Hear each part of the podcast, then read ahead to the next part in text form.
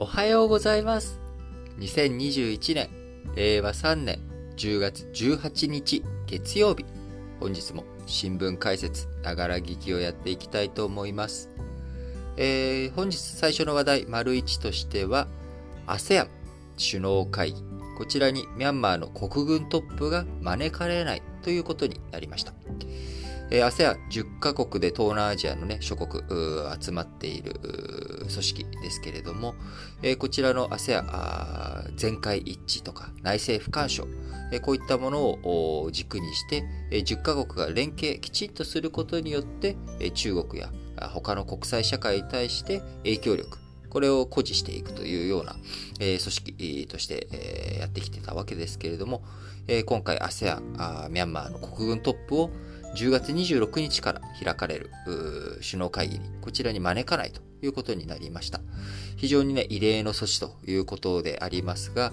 2月1日、今年の2月1日に、クーデターを起こしたミャンマー。このミャンマーがクーデターを起こした。あくまでもこのクーデターというものは、ミャンマー国内の問題であると。だから内政不干渉、こちらの原則を維持する上でも、我々があまり強く言うべきではないと、ASEAN が、ASEAN の中でも言う国もいれば、いやいや、これは、あしっかりと ASEAN として対応しなきゃいけない問題、内政の問題ではなくて国際社会として取り組まなければいけない。えーと国際社会の中で取り組まなければいけない。ということであれば、あー ASEAN、東南アジア諸国の中で一番重要な組織である ASEAN がしっかりと解決に向けて動かねばならないと。いう、まあ、この2つの勢力に ASEAN の中もちょっと分かれてしまっているというような状況ありますが、えー今回、えーこのまま状況を放置するというわけにもいかないので、えーミャンマーの国軍トップを招かない。えーこれによって、まあ、ミャンマーに対して、えー態度の変更、変化を促すというような、あこういった動きになっております。えーもともとですね、えー ASEAN、えー4月の首脳会、こちらで5項目、えー合意をしました。あその合意の中にはですね、ASEAN の特使があミャンマーで全ての関係者と会うことも盛り込まれていたんですが、えーこちらね、この11 10月の11日から14日の間に、えー特使、ミャンマーに派遣するという予定でしたが、国軍側が軟禁中の民主化指導者、アウン・サー・スー・チーさん、こういった民主化勢力の方の人たちとの面会、これを拒否したことから、結局 ASEAN 特使訪問することも頓挫してしまい、え4月に合意した項目についてほとんど進展がないというような状況になってしまっており、まあ、このまんま、あじゃあ今度の10月26日から開かれる ASEAN 首脳会議に、えー国軍トップ、えーアン・フラインさん、こちらのね、アウン・フライン氏の首脳会議への出席を認めるということになってしまうと、えーミャンマー国軍の支配、これがもう既成事実化してしまうということに、がどんどんね、進んでいってしまうということになるので、これはなんとかせらあかんということで今回、えーとりあえず、えー国軍トップを招かないという、まあ、こういった判断、対応となりました。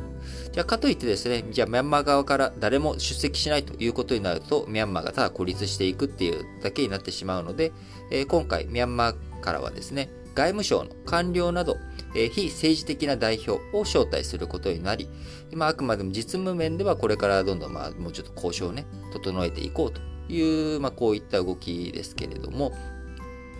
今、まあ、ASEAN、えーインドネシア、マレーシア、シンガポール、フィリピン、ブルネイ。のこの5カ国については、まあ、民主主義の回復、うー台湾仲介を目指していくという動きがありますが、えー共産主義をとって、えー共産主義的なね、ベトナム、ラオス、カンボジア、あ中国の影響力も多い、このベトナム、ラオス、そして、えー中国の影響力も多いカンボジア、こういった3カ国については、まあ、えー内政不干渉の原則。の逸脱になるんじゃないのとミャンマーにあまり口出してるのはと。で、あとタイもですね、えーこちら、今国軍、タイもね、2014年だったっけな、えークーデター起きまして、えー今も民主化が進んでいないという状況ありますんで、タイとしても、えーミャンマー問題、下手に口を出すとですね、自分たちのところにも飛び火しかねないということで、えーミャンマー問題についてあんまりこう言うべきなんじゃないんじゃないのというふうに2つに分かれてしまっています。で、今、2000、今年2021年はですね、ASEAN の議長国が、ブルネイという、えー、民主主義の回復、こちらに、えー、注力している側ですけれども、えー、来年2022年になりますと、え、ASEAN の議長国が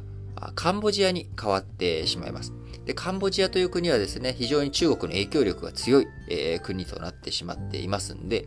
えー、こうなってくると、もし、カンボジアにね、来年、えー、もしというか来年必ず変わるんですけど、議長国が。えー、そうなると、ミャンマー寄りの姿勢、えー、ミャンマー国軍寄りの、ね、姿勢というもの、こういったことが動いていくんじゃないのかと。でそうなってくると、ASEAN の外交努力で、えー、ミャンマー問題解決が進まないというふうに、えー、国際社会が認定する、判断するということになると、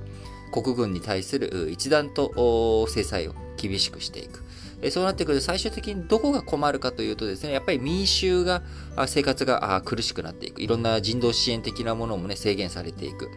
経済制裁を受ければ、その国の経済が厳しくなっていく。経済が厳しくなっていくと最終的には一番弱い立場にある人たちが苦しんでいくということになり、え、そういった苦しい状況に陥った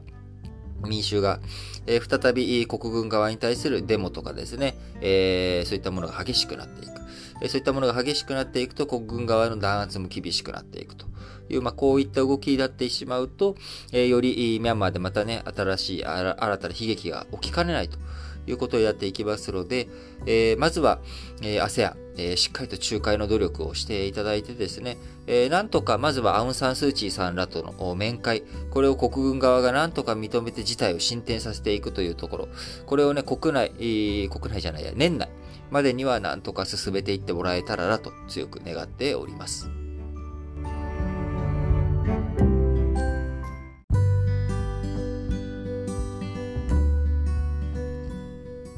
はい。続いての話題、丸2としましては、中国。えー、こちらでね、最新鋭の兵器開発、これが進んでいるんじゃないかという報道。えー、こちらがフィナンシャルタイムズ。こちらの電子版で昨日16日、じゃあ昨日じゃない、おとといですね、もう。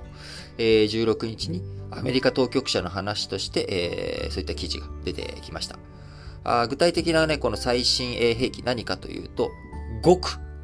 超音速兵器ということで、まあ、音速をね、えー、はるかに超える、えー、音速の5倍以上のスピードで飛行する兵器。こちらの開発が進んでいるということです。えー、とてつもなく速いスピードで向かってくる兵器。えー、まあ、ミサイルだと思ってもらえればいいと思うんですけれども、えー、このミサイルがブワーッとすごいスピードで飛んで、えー、攻撃をしてくるということになると、今、あアメリカや日本、我々先進国でね、えー、構築されているミサイル防衛網。えー、これは基本的にはあ弾道ミサイルとかこういったブヨーっと飛んでくるミサイルに対して、これを撃ち落とす、えー、ことになってるわけですが、えー、それのミサイル防衛網の中でブワーッとすごいスピードで飛んでこられたらですね、撃ち落とすよりも先にまあもうそれをかいくぐってバーンと落ちていってしまうと。まあ、さっきからなんか頭の悪そうな擬音しか、えー、ちょっと擬音を使った説明しかできてないですけれども、あの、要は、まあ、あのー、簡単に言うと、野球だと思ってもらえばいいと思うんですけど、ピッチャーがバーッとボールを投げますで、それをバッターが打ちますと。で、打ち返すことによって、えー、自国をこう守ると。まあ、この、今年ね、イスラエル、えー、イスラエルで、えー、ヒズボラからの攻撃、空爆に対してミサイル防衛網が働いて、まあ、そのミサイルをどんどん撃ち落としていく。まあ、こういったシーンというものも、ね、ネットとかに動画上がってたんで、えー、ご覧になられた方もいると思うんですけれども、あれね、まあ、あの、やっぱスピード遅いですよね。本当にもう野球みたいな感じで、こう、ボールが飛んできて、それを撃ち落とすみたいな。まあ、こういった状況であれば当然ミサイル防衛網というものはきちんと効くと。で、でも、それでも打ち漏らしがあったわけです。えー、打率10割とはいかないわけですよね。で、えー、それに対して、じゃあ、ボールのスピードがめちゃくちゃ速くなったら打てるんかいという、まあ、これが、この極超音速兵器の脅威なところなわけです。めちゃくちゃ速い攻撃をされたらですね、それはもう振り遅れちゃうよと。守りきれませんと。いうことになっていくので、えー、この中国の極超音速兵器の実験というものは、すなわちアメリカのミサイル防衛網、これを無効化する可能性があるということで、えー、こう、アメリカにとっての防衛体制の前提、えー、こちらをひっくり返す、えー、こういった可能性を秘めている内容になっているわけです。で、アメリカとしても当然中国とかがそういったね、開発、研究しているということは当然念頭にあるわけですが、今回8月に実験がされたんじゃないかと言われているその実験内容、分析してみると、アメリカの当局者が予想しているよりもはるかに上回る技術力を今中国は持っているんじゃないかということで、非常に大きな懸念、衝撃を受けたということになっております。えー、今年2月だったかな、あの、バイデン大統領に切り替わって、アメリカとロシアの核軍縮、こちらに対する合意が、まあ、えー、なんとか延長しようと、今、既存の枠組み延長しようということで、一旦、まあ、暫定的な合意がなされています。で、これなんで暫定的なっていうのをつけていってるかというと、もともとアメリカとロシア、この軍縮の枠組みと核兵器を減らそうとかミサイルを減らそうとかっていう軍縮の話というのは、米ソ冷戦構造。アメリカとソ連、まあ、あの、ロシアの、まあ、前の国だと思ってもらえればいいんですけれども、アメリカとソ連のこの深い対立、長い対立の中で、この2大国が軍縮をするということが、まあ、世界の軍縮につながるという発想のもとでずっと枠組み作られてきたわけなんですが、えー、これトランプ大統領の時に延長どうするかという問題の時に、これ延長しても意味なくないと。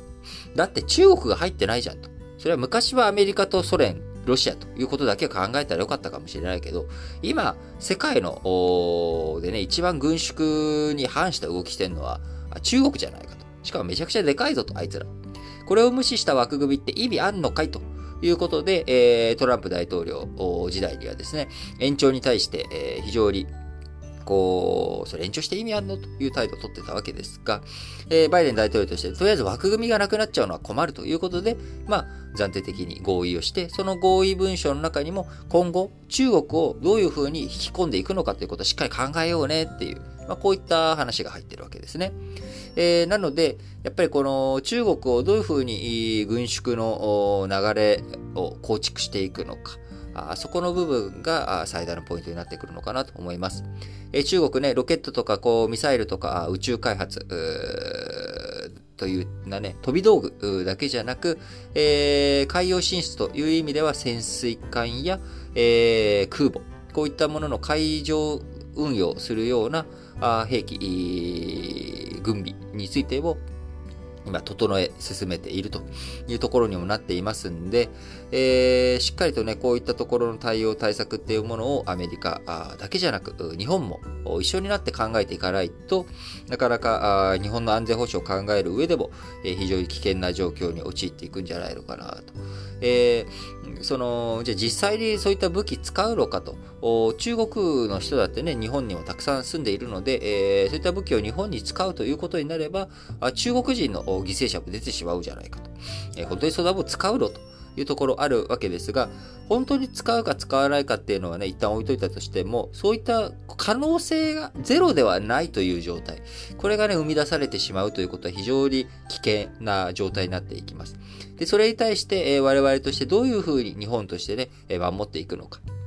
えー、国のね、えー、みんなの国民の生命と財産をどういうふうに守っていくのかと考えていったときに、僕はやっぱり敵基地攻撃能力、これの保有というものについて真剣に真剣に考えていかなければいけない。えー、財源も含めてですね、どうするのということを考えていくと。いうことで、えー、いよいよ明日あ19日には衆議院選挙の告示、公示がなされるということになっていきますんで、えー、まあ明日はね、えー、各党の、なんでしょう、あの政策とか公約、まあ、こういったもののお話というものもね、しっかりとやっていきたいなと思っています。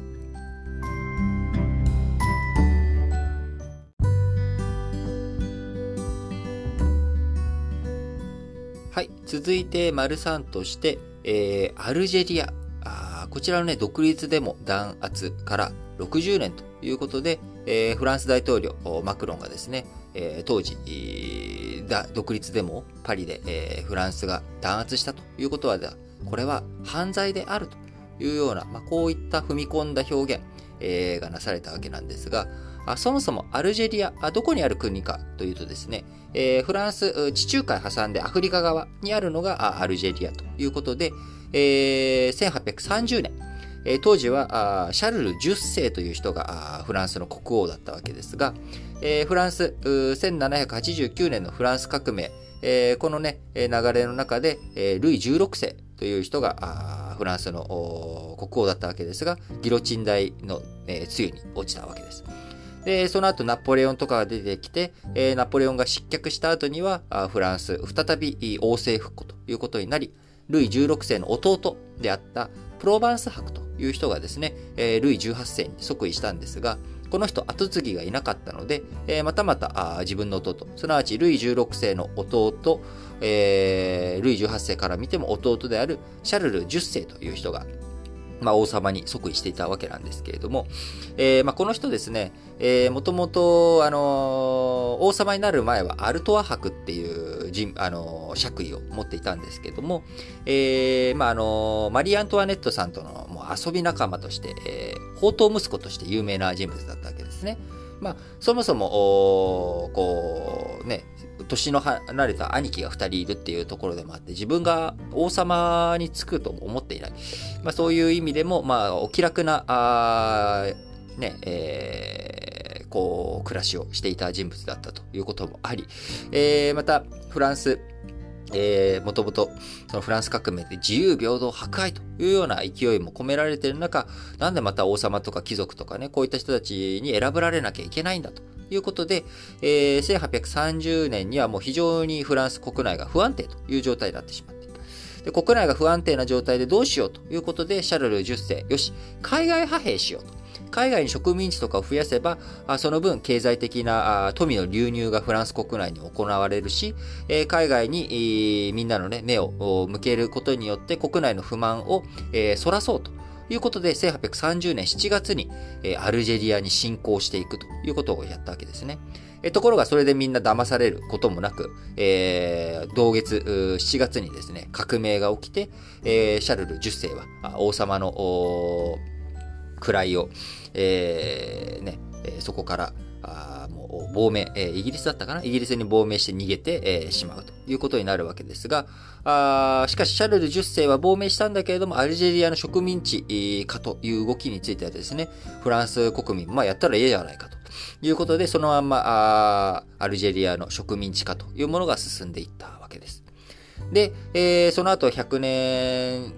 を超えて、植民地としてアルジェリア、フランスの植民地としてあったわけですが、1845年に第二次世界大戦が終わるとですね、世界各地で、植民地、やめよう、民族自決だと、俺らは独立するんだという動きが加速化していきます。一番最初にフランスが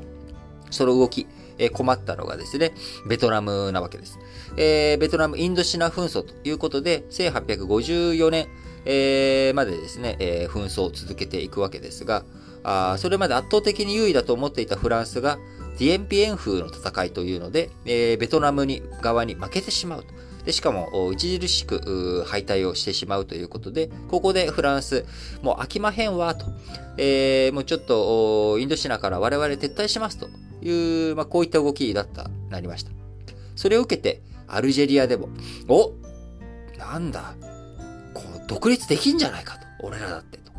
こう、ね、その後ベトナムは、あの、フランスから今度アメリカに切り替わって、ベトナム戦争を戦っていくことになっちゃうわけですが、アルジェリアから見たらですね、同じフランスの植民地であったベトナムが、宗主国フランスを倒したということで、よし、俺たちも独立しようと。いうことで、えー、アルジェリア独立戦争というのが1954年から起きていき、最終的にアルジェリア独立するのは1962年、えー、その独立戦争、アルジェリア戦争が終わるということになるんですが、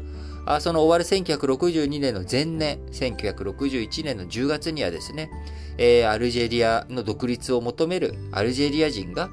パリで、デモを行い、このデモに対して、パリの警察が弾圧、えー、数十名が死亡したということになっております。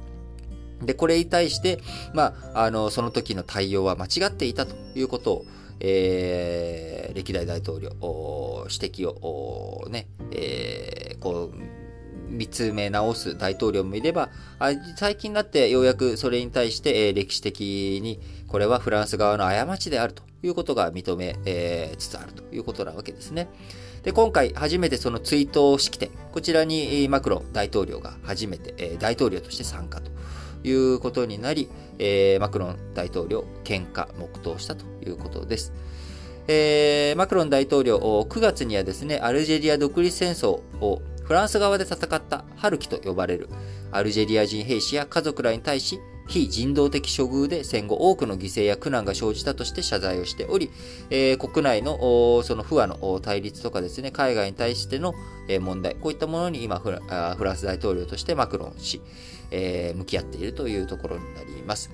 やっぱりこの歴史的な過去のね、植民地時代の遺産、これをどういうふうに解消していくのかという問題、えー、これはね、何も日本と韓国の間だけにある問題じゃなくて、やっぱりいろんなところで、えー、いろんな形でまだまだ残っているということです。えー、フランス、アルジェリアの関係、えー、こちらもね、非常に難しい問題抱えているわけですけれども、えー、こういった問題が少しでも一つずつ一つずつ世界から解消していく、解決していくという動き、これが進んでいってほしいなと強く願っております。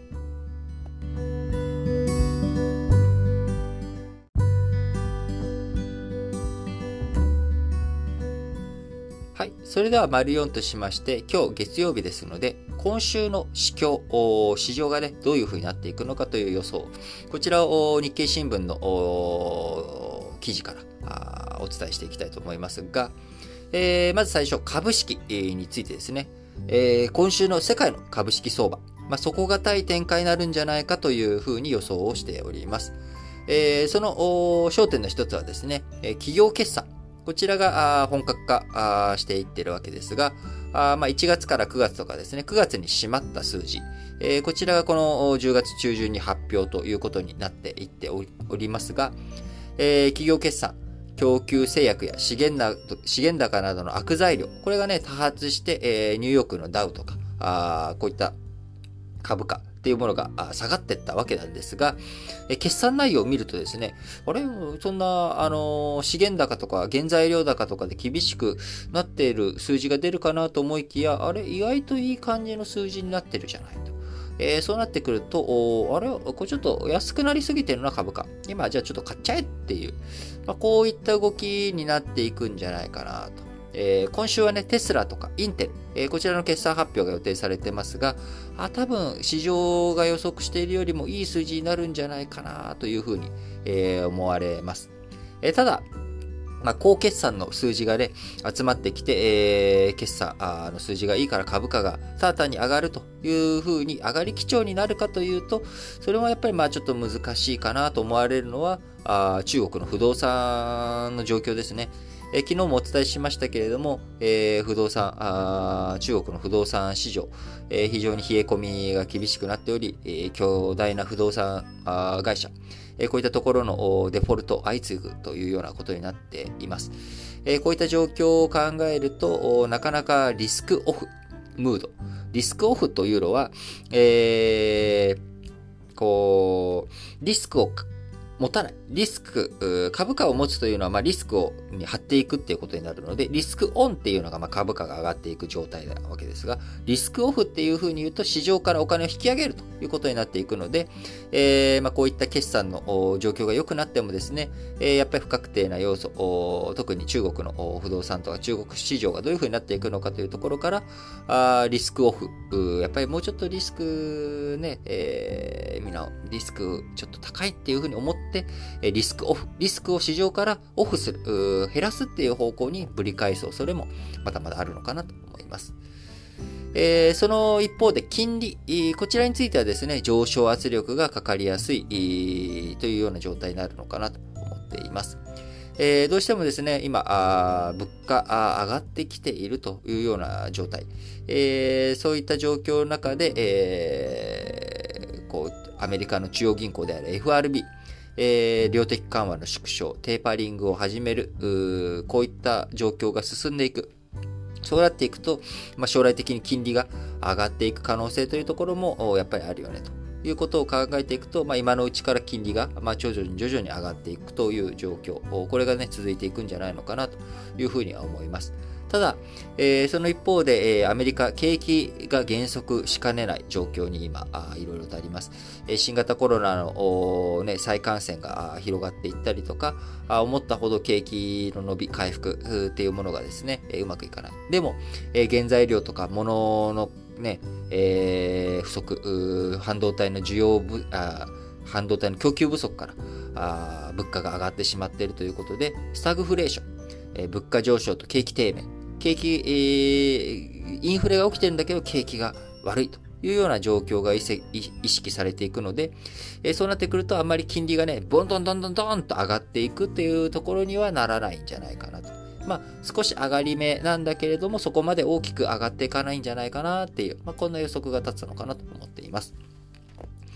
で、えー、為替、えー、についてはですね、まあ、どこで落ち着かせるかというところだと思います。こちら先週お伝えしました通り、えー、円相場一時1ドル114円台と3年ぶりの水準まで、えー、円安になりました。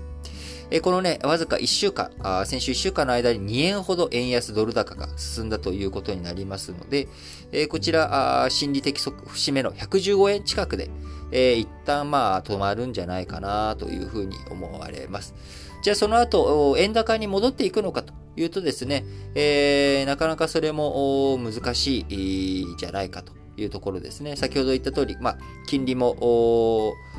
アメリカの金利の方が上がっていきそうだというところ、まあ、そういったところと、あと日本としてもですね、これから、あ景気がね、えー、景気がというか、あの、衆議院選挙が終わると多分経済対策ということでみんな、え、国債の増発とかやっていくんじゃないかと。で国債の増発、こういうふうにしていくとですね、えー、まあ、どういうふうになっていくのか、日本のね、金利、景気がどうなっていくのかというところも、まだまだ不透明なところがありますんで、そうすると、円としては、あどの辺で落ち着いていくのかなっていうところ、まあ、112円から115円の間でどっかで、えどういうふうに抑えていくのかという動きになっていくのかなというふうに思います。えー、消費。に関してはですね、えー、原油相場、あ上値を試す展開続くのかなと思います。えー、今日もね、あの朝起きて、えー、もうちょっと寒くなってきたなという感覚、東京では感じましたけれども、えー、暖房用燃料、これの需要が北半球で冬にかけてこれから増えていくと。えそうなってくるとエネルギーの需給、こちらの逼迫が続くというふうに見通されており、え原油相場上がっていくんじゃないのかなと、えー、どんどんこれから原油相場が上がっていく、こういった基調になっていくというふうに思っています。えー、じゃあその原油価格下がるためには何をしなきゃいけないかというと、えー、供給を増やせば下がるということで、えー株ね、原油上がってきてガソリン価格も162円だったかな、レギュラーが今。この前、えー、ガソリンスタンド見たら。まあ、結構高くなってるんですよね。えー、そういうふうに高くなってくると、我々消費者もうなかなかちょっとお金、えー、厳しいよということになるので、えー、産油国に対してですね、追加の供給、これをやってくれということを消費国としてはあ発言して、えー、要請してるんですけれども、それに対して産油国、現時点で否定的な発言が相次いでいるということで、まあ、彼ら的にはね、すごい、えー、金額が下がって去年、えー、新型コロナの影響で、えー、かなり財政上の問題もあるので、えー、この高い状態を維持したいと。いう思惑、こちらもね、あると思われますんで、なかなか、まあ、原油下がるっていうところにはいかないんじゃないのかなというふうに見通されています。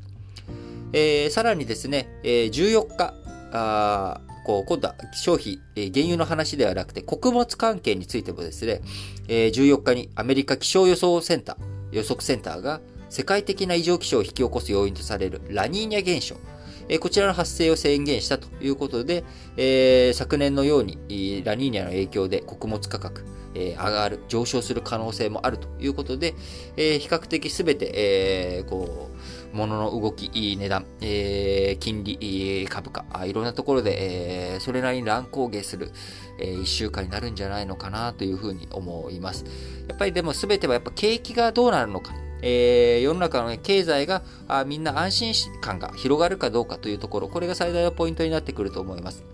やっぱり、えー、中国の不動産問題をはじめとして、えー、不信感、不安感、えー、これが世界に今漂ってしまっているというところ、これがね、払拭されるようなニュースがあるのか、あるいはさらにより一層その不安感が深まる、え、こういった話が増えるのか、まあ、そこら辺がどうなるのかというところがね、やっぱり注目のポイントになってくるんじゃないかなと思いますので、今週も1週間、えー、しっかりとニュースをいろいろと皆さんにね、ご紹介していきたいなと思っています。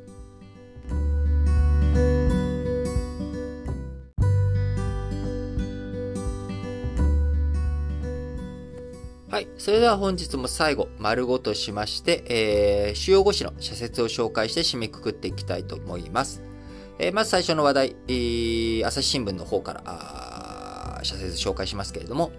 アフガン支援、命の危機の救済を急げ。戦乱に揺れ続けたこの国に安定をもたらすには何が必要か。再びテロの温床としないためにどのような支援が求められるのか。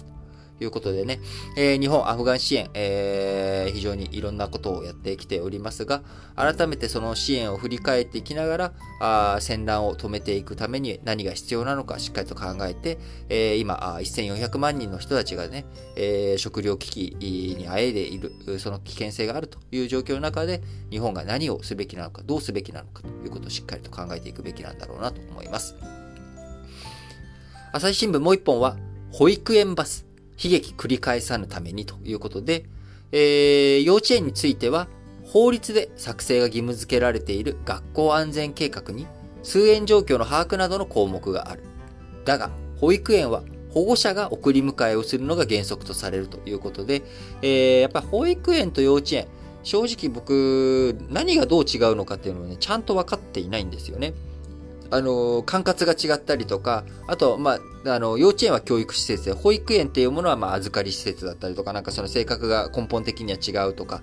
わかるわけなんですけれども、なんかこのあたり、やっぱりちゃんと整理をしていかないと、こんなね、えー、保育園のバス、幼稚園のバスって、運用とか、そういった安全規定とかの法律の規制一緒だと、僕思っていたらですね、朝日新聞違うと。えー、幼稚園については法律で作成義務付けられてるけど、保育園についてはそういったことがないということでね、熱中症ので、あの、保育園のバスの中に、こう、放置されてしまった子供が熱中症で亡くなってしまうっていう、悲しい事件、えー、事故が、今年8月にありましたけれども、やっぱりそういったところに実は規制というかそのマニュアルの整備とか運用面での監査とか、そういったものの仕組みがね、幼稚園と保育園で違う。でもこれサービスを受ける側からしたらそんな違いがあるなんてことを知らなかったりとか、するわけなので、やっぱこの辺、やっぱ子育てをしていく上で、えー、のいろんなルール、ここをどういうふうに整理していくのか。やっぱ PTA の問題、学童の問題、いろんなところにいろんな、あのー、え、そういうルールだったの？って知らないことってたくさんあると思うんですよね。僕自身知らないことだらけですけれども。やっぱそういったことを一つ一つ、えー、あ、こういうふうに学ってんだ。じゃあどうすべきなんだろうっていうのをね、考えていくきっかけ、えー、そういったものをしっかりと増やしていくっていうのも大切なんだろうなと思います。えー、毎日新聞、えー、本のみです。日本の選択、転換期の外交、対抗も強制もが争点だ。中国を孤立化させるような政策は現実的ではない。包囲網を構築し、睨み合うだけでは打開できない。米中が頭越しに再接近するようなことがあれば、立場を失うのは日本だと。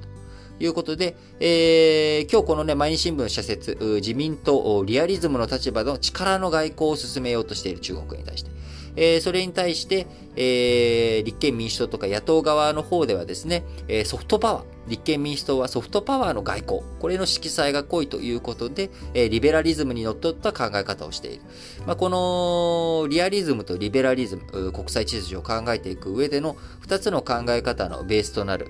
思想、背景あるわけなんですけれども、えこちらについてはですね、あのまあ、その観点から、観点を軸に、えー、毎日新聞社説展開しておりますので、ぜひ読んでいただければと思いますということと、まあ、このリアリズム、リベラリズムについてはですね、えー、また時間があるときに、えー、特別配信という形で、しっかりとちょっと外交のね、えー、国際政治を見ていく上での観点、えー、考え方あ、国際政治学の基礎となる部分なので、どこかでね、一回ちょっとリアリズム、リベラリズムについて話をしたいなと思います。はい。えー、続いて産経新聞。国際法人課税、税逃れ封じる意義大きいということで、まあこれ他のね、えー、新聞解説ながら聞きの僕の解説でもたくさん取り上げてきましたし、えー、過去にも社説でもいっぱい取り上げられてきたので、えー、こちらで詳細の説明はしませんが、産経新聞一部抜粋のところだけ読みます。多国籍企業の不正な課税逃れなどを封じる新たな国際法人課税の合意が成立した。世界展開する巨大な ID 企業などに対し、国際的に過度な節税を防ぐ仕組みを構築する意義は極めて大きい。その通りだと思います。えー、産経新聞もう一本。従軍慰安婦記述、是正阻む河野談話撤回を。従軍慰安婦は日本軍による強制連行という誤った認識とともに戦後に作られた造語だ。これを使うのは不適切だと 不適切だとする閣議決定もある。それにもかかわらず、文献を引用する形で一部の教科書に残ることになったということで、えー、この段は撤回を進めていかなければいけないというふうに産経新聞述べております。えー、この談話の中ではですね、いわゆる従軍慰安婦ということで、いわゆるってついているわけなんですが、あそれをね、従軍慰安婦という言葉が一人歩きしてしまっている。えー、そういった状況をやっぱりちゃんと解消していくためには、この談話、これを撤回しなきゃいけないということです。で、従軍慰安婦、いわゆる従軍慰安婦問題についてはですね、えー、そもそもの、その、本当に強制連行的な、あ制度例的なあことがあったのかとか、あそういった問題とかですね。あとは、やっぱりこの従軍慰安婦という言葉の問題もありますし、いろいろ今、あ従軍慰安婦という言葉に込められた問題というものが非常に広くなってしまった。で、その非常に広くなってしまった原因、根本って一体何なのかていうところ、ここについてはですね、やっぱり過去の歴史、その文言実態がやっぱりきちんと把握しきれていない。えそれをしっかりと説明しきれていないというところがやっぱり問題なんだろうなと強く思いますえ。こういった相互の誤解だったりとか、不透明なところ、こういったもの一つ一つ、え意図が、えー、ね、あの、絡まってしまったところ、一歩一歩丁寧にほぐしていくっていうことが僕は必要なんだろうなと思うと同時に、やはり、えー、理性的に、感情的にならずに、理性的に、えー、事実は何だったのかということを認定していきながら、えー、真実はこうあった、こう考えるべきだというところに持っていくというのが大切なんだろうなと思います。えー、続いて読売新聞。ミャンマー情勢、無関心は軍統治の容認になる。ミャンマーの国内の状況は悪化している。多くの市民が戦闘に巻き込まれ、家を失って避難した人は20万人を超えているとされる。軍はインターネット遮断などの情報統制をしており、実態はより深刻な可能性があると。いうことで、えー、8月にね、アフガニスタン問題、えー、これが国際社会において非常に焦点になってしまい、えー、もうね、10ヶ月以上前に起きたあミャンマーのクーデター問題、こちらについて、えー、人々の意識、無関心が広がってしまうと。えー、これは最終的にはその民主化の動きをこう遅れさせてしまうということ。えー、こちらね、僕の新聞解説ながら聞きても、僕らこのニュースに価値があると思ってるよ、バリューがあると思ってるよ、目を向けてるよ、このニュースを知りたいと思っているよという、これだけでも、えー、その、軍に対する圧力弱いですけどね、それでも何も無関心よりはマシだと。いうことを訴え続けてきております。しっかりとね、ミャンマー情勢どうなってるのか、今日も丸一でお伝えしましたけれども、えー、我々関心を持ってるんだよと、国際社会見捨ててないよということ、これは、えー、しっかりとね、えー、記事を読む、記事を目を通す、えー、ミャンマーの問題について考える、これだけでも十分、えー、ミャンマーの、えー、民主化を求めている人たちの声の後押しになるということ、これをね、しっかりと、えー、このニュースを聞いている皆さんも理解というかね、認識していただけるとありがたいなと思います。えー、読売新聞もう一本、野党共闘、幅広い支持が得られるのか。議席数によっては政権交代後、内閣が法案を提出した際、共産党が法案の成否の主導権を握ることになりかねない。閣内に入らないから影響力が小さいなどとは到底言えないはずだということで、え、野党のね、選挙協力について、本当にそんな、あね、協力関係作っちゃっていいの？という、まあ、こういった内容となっております。えー、日経新聞、子供の自殺予防は官民共同で。深刻なのは、命を絶った理由が不明の事例が全体の5割り強を占めたことだ。子供の苦悩が周囲に伝わっていなかったことを意味する。ここに事態を改善する糸口があるということでね、なかなかやっぱり悩み、こう気軽に人に相談できない。誰かにその自分の秘密を渡すということが、暴露とかその人に秘密を握られることがより一層苦しみとか怖いということになっていてしまう。えこういった危険性を排除するような、やっぱり心理的安全性を社会全体でどう構築していくのか、あそういったところ自分が逃げ込める場所をどういうふうに作っていくのか。あこれをね、社会全体で、えー、まずは子供の問題とかも含めて、しっかりと整えていく、やっていくということが、最終的には、えー、自殺数をですね、より一層を減らしていく上で、僕は大切なことなんだろうなと思っています。えー、最後、日経新聞、コロナ対策、感染した日の今、あ感染した日の今こそ議論を。新型コロナウイルスの新規感染者数は劇的に減り、緊迫感が薄れている。だが、専門家は冬の感染再拡大を懸念する。衆院選はこれまで明らかになった問題点を総括し、医療体制の不備などを正す後期だということで、ね、これでもう、いわゆる第6波が起きなければあいいんですけれども、起きた時にね、また医療逼迫ということが起きないようにどうするのか、あそれをしっかりと対策対応、過去のね、反省生かしてやっていってほしいなと思っています。えー、僕の知り合いもですね、えー、新型コロナかかって2ヶ月経つんですけど、まだ咳がこうやまない後遺症に悩んでいる、こういった人たちもいます、知ってます。やっぱりそういった状況の中、やっぱこう、新型コロナというものをですね、えー、過度にやっぱり、こう、楽観視しすぎるということも良くないなということを非常に強く思います。えー、死者数もね、えー、今まだあちょこちょこ出てきておりますし、これがじゃあ、あの感染が本当に爆発して止まらなくなってた時にはどうなってたんだろうと。えー、ロシアとかでもね、ワクチン拒否、これの結果、あ死者数が今あ、非常に増えているというような報道も見ました。えー、こういった状況の中ですね、我々やっぱり大切なことっていうのは、ニュースをしっかりと理解する、そのリテラシーを高める、えー、情報をただ受け取るんじゃなくて、自分で咀嚼して解釈して理解できる、えー、それの下地をどういうふうに鍛えていくのかというところが非常に重要だと思いますし、この新聞解説、ながら聞きがですね、皆さんにそういったおたずお助けができていけばいいなと思っています。はい。